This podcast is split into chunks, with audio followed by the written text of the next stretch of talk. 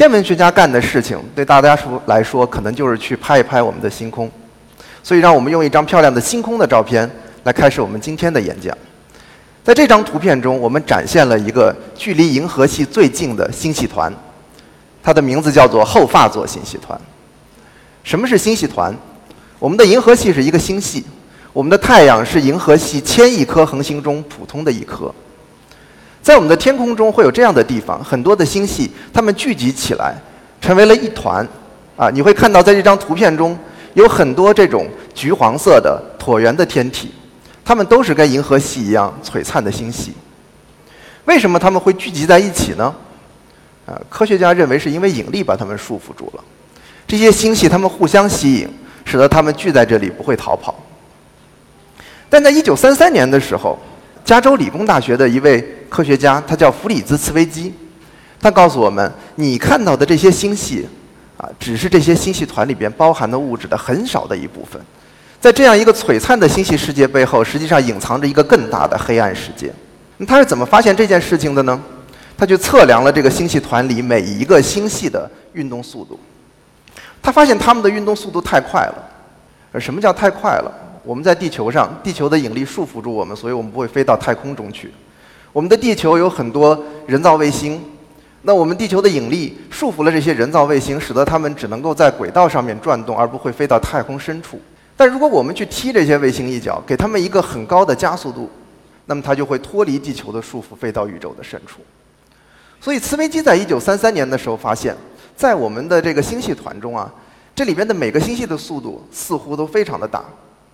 即使你将这个星系团里边所有能够产生引力的物质，所有这些你可以看见的恒星加在一起，你这个引力还是不够束缚住它。所以，星系团应该早就散掉了才对。那是什么使它们聚集在一起呢？茨威基猜想说，这里边有很多你看不见的物质，因为他给他们起了个名字叫暗物质。这些物质的量必须要是可见物质的十倍，才能够使得这个星系团里的星系啊束缚在一起。那么，一九三三年的时候，茨威基在美国是一个呃富有激情啊，给出了非常多有趣的科学想法，但是做出了更多荒谬预言的科学家。所以，直到六十年代之前，人们一直对他的预言将信将疑。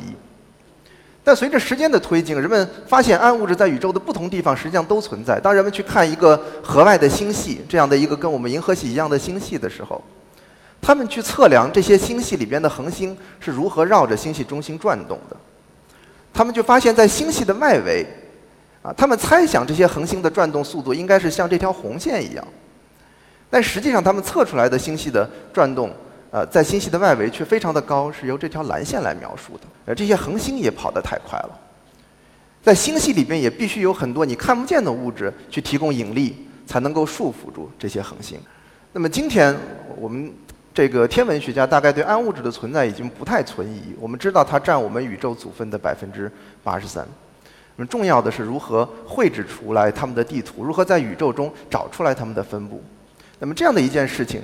就是我和很多跟我一样的天文学研究者做的事情。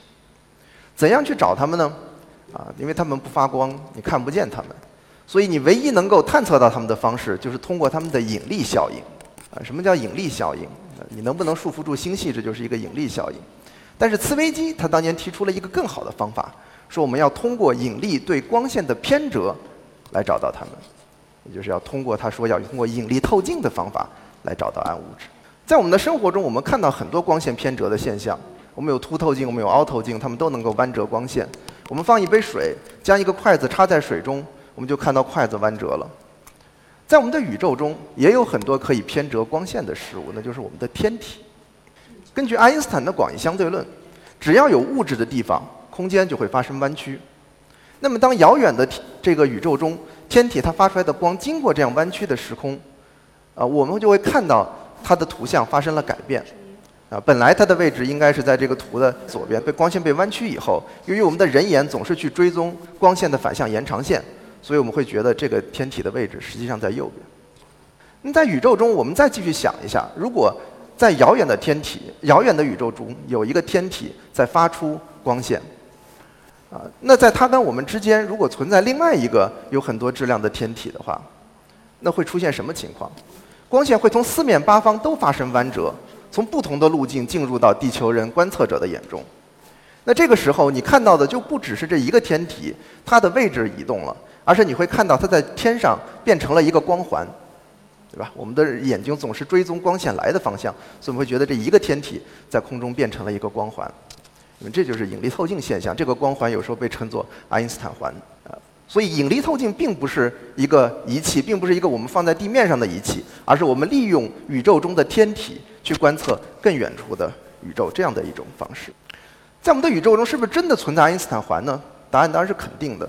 在这张图片中，我们看到，在哈勃望远镜拍摄的高分辨率图像中，有一个非常漂亮的这个爱因斯坦环的图像，就在我们的图片正中。这个蓝色的环像戒指一样围绕着这个金色的星系。实际上，这个蓝色的环是遥远宇宙中的一个正常的星系。它之所以变得这么扭曲，是因为这个金色星系的引力场弯曲了它的光线。我们还可以看到更多的样本。茨威基当年说的是对的。当我们去拿出一个星系团，我们在星系团里面能够找到很多这种扭曲的图像。那么这些图像是什么？它们看起来并不像是一个正常的星系，但是它们确实是一个正常的星系。啊，只是因为它们在距离星系团更远的地方，所以当我们透过星系团去观察它们的时候，会觉得它们被扭曲得很厉害。今天，天文学研究者就是通过去研究这些扭曲图像的位置和它们扭曲的程度。从而知道暗物质是如何在宇宙中分布的，可以通过这样的扭曲和这样的图像，去建立出星系团中暗物质的分布。比如说，在这样的图像中，我们用白色的雾状的笔触描绘出了星系团暗物质应该分布的地方。我们会发现，暗物质跟星系一样，在星系团中，在星系聚集的地方就更多一些；在星系团的外围，在图像的边缘处，啊，它就显得更少一些。那么，为什么暗物质总是跟着星系走呢？实际上这个问题是倒过来的。如果我们想象一下，在这个宇宙中，有百分之八十多的物质都是暗物质，只有百分之十几的物质是可见物质的话，我们就会意识到，实际上是可见物质在追着暗物质走。这是一个宇宙学数值模拟，也就是说，我们在计算机中追踪宇宙是如何演化的。这个数值模拟被称作因数值模拟。在图像的左侧。是宇宙初始的时候的样子，而在宇宙的右侧是宇宙今天的样子。在这张图片中，越亮的地方说明那里的暗物质越多，而越暗的地方说明那里是不存在物质的空洞。所以我们可以看到，在宇宙早期，宇宙里边的物质分布是很均匀的。但是随着宇宙的演化，由于物质和物质相互之间的引力作用，密的地方会变得更密，疏的地方会变得更疏。所以我们既出现了这种非常亮的星系团，也出现了这种巨大的空洞。而刚才在我们所有图片中看到的那种璀璨的横亘百万光年的星系团，在这样一张宇宙的图像上，实际上仅仅是宇宙中就是图像中最亮的那些小的亮斑。所以我们就可以意识到我们的宇宙是多么广大的一个世界。那么星系在哪里？在宇宙初始的时候，我们的宇宙中是没有星系的，只有氢原子、氦原子构成的气体。它们会受到暗物质的结构的引力，落到暗物质引力场的中间，在那里形成恒星，形成星系。所以今天我们的宇宙是由暗物质构成了骨架，而星系被暗物质包裹于其中。那么很多朋友听到这里可能就会有点担心了：我们的宇宙中有这么多的物质，是不是说我们看到的所有的东西都已经被引力透镜扭曲了呢？当你们看向我背后的时候，是不是你们已经看到了一个扭曲的世界？而我穿过你们看到的是另外一个不同的世界呢？这是一个非常好的问题。答案当然是的。但是不管是我还是大家，质量都太小了，不足以扭曲我们生活中的光线。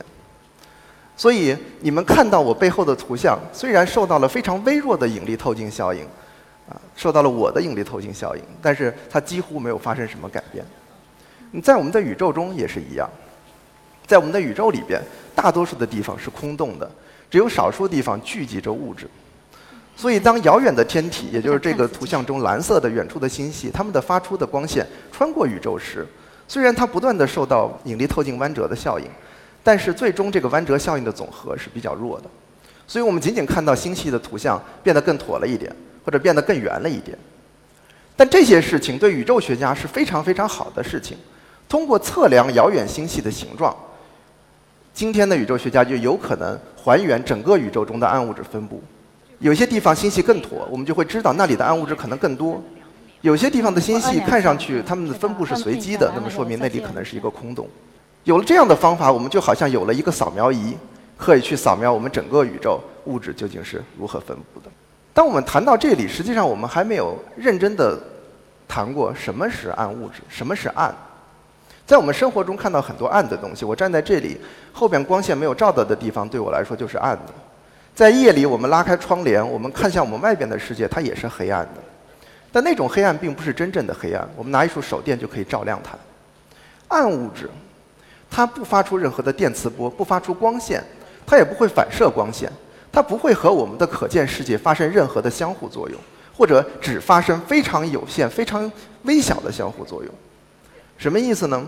如果我将一团暗物质放在这个讲台上，它并不会停在这个讲台上，而会穿过我们的讲台掉入地心。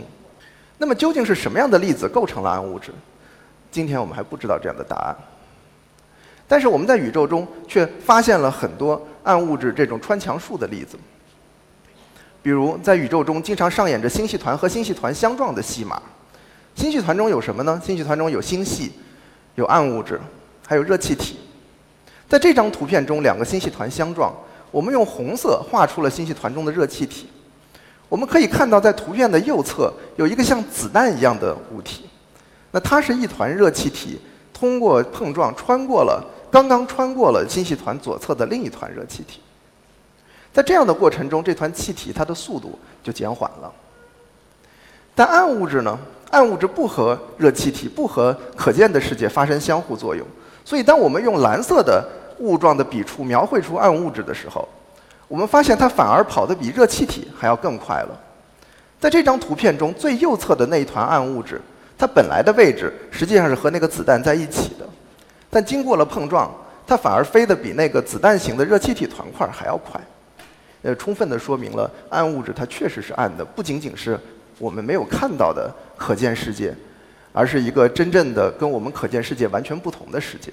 今天在我们的地球上，很多的科学家试图用探测器来直接探测到暗物质，比如说上海交大领导的潘达 X 计划，他们试图在山腹中去放置一些探测器。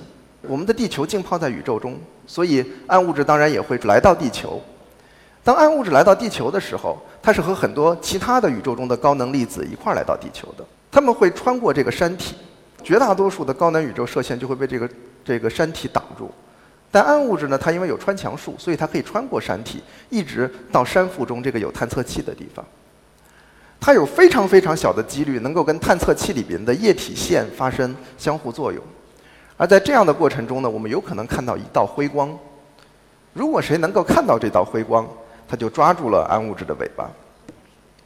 但在今天，我们的世界上有很多这样的探测实验，我们还没有真正的找到暗物质的踪迹。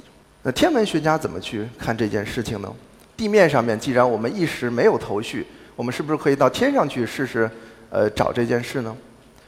那么朋友们可能会疑惑：一个粒子它是一个什么东西？它是一个非常小的，对不对？质量也很小的东西。而我们天文上的结构总是这种非常巨大的上百万光年的结构，但有趣的是，经过我们的理论研究，我们发现，粒子的性质如果不同，它构造出来的宇宙也是不同的。在这样的图像中，我们展示了三组宇宙学数值模拟，都是在计算机中模拟出来的宇宙的样子。啊，这里边标着热暗物质的模拟，这里边的暗物质它的粒子质量很轻。而标着冷暗物质的这个模拟，它里边粒子的质量非常的重。不同的粒子质量就会产生非常差别很大的结构。如果我们生活在一个冷暗物质构成的宇宙中，我们的宇宙会存在非常多这种细小的纤维状结构，也会存在很多的这种小型的团块。而在热暗物质中却不存在。这个事情非常有意思，但在我们的生活中其实有类似的现象。我们走在大街上，普通人不会关注到我们的楼是由什么样的材料构成的，但是建筑家会告诉你：哎，这个楼是全钢结构的，那个楼应该是砖混结构的。他们会意识到一个物体它的外观、它的高度、它的形态是和它微观的性质、材料的微观性质紧密相连的。所以暗物质也是一样，如何去区分不同的暗物质模型？我们只要对宇宙中的暗物质进行绘图，就可以做到了。而这就是我和我的团队在最近几年里边致力要完成的事情。但这件事情非常的困难，所以我们依然在呃进展当中。我们所希望做到的事情，就是去观察宇宙遥远处的天体。如果这个天体它的图像被引力透镜扭曲了，那么它的光线会从四面八方到达我们地球观测者的眼中。而如果在路径上面这些光线碰到了很多暗物质的小团块儿，那么这些小团块儿会在我们看到的已经扭曲的图像上附加一个更加微小的扭曲。那么这个更加微小的扭曲，如果被我们探测到，我们就可以知道我们的宇宙究竟是平滑的，还是包含了非常多细小的结构、非常复杂的。那将让我们知道宇宙究竟是冷暗物质构成的，还是热暗物质构成的。用这样的方法，我们可以帮助地球上面做实验的同行们啊，去区分很大一类的这个暗物质的模型，帮助他们更好地完成他们直接探测暗物质的实验。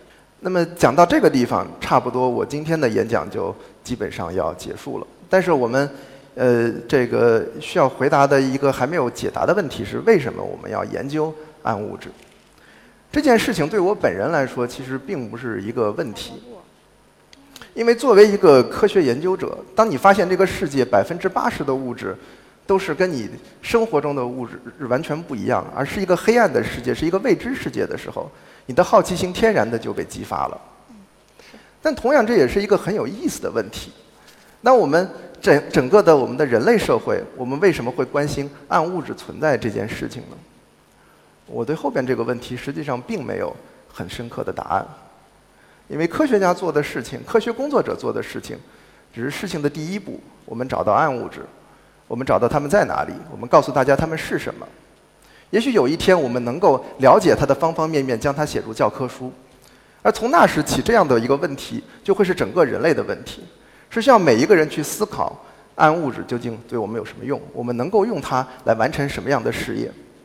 这就好像在哥伦布发现美洲的时候，他并不会意识到未来的美洲将会发展成什么样的文明；发明互联网的人也不会意识到今天我们手中的手机是如何连通了我们的这个世界。那么今天我们这些研究暗物质的人也不会想到，有朝一日暗物质的秘密完全被揭开以后，它会产生什么样的作用？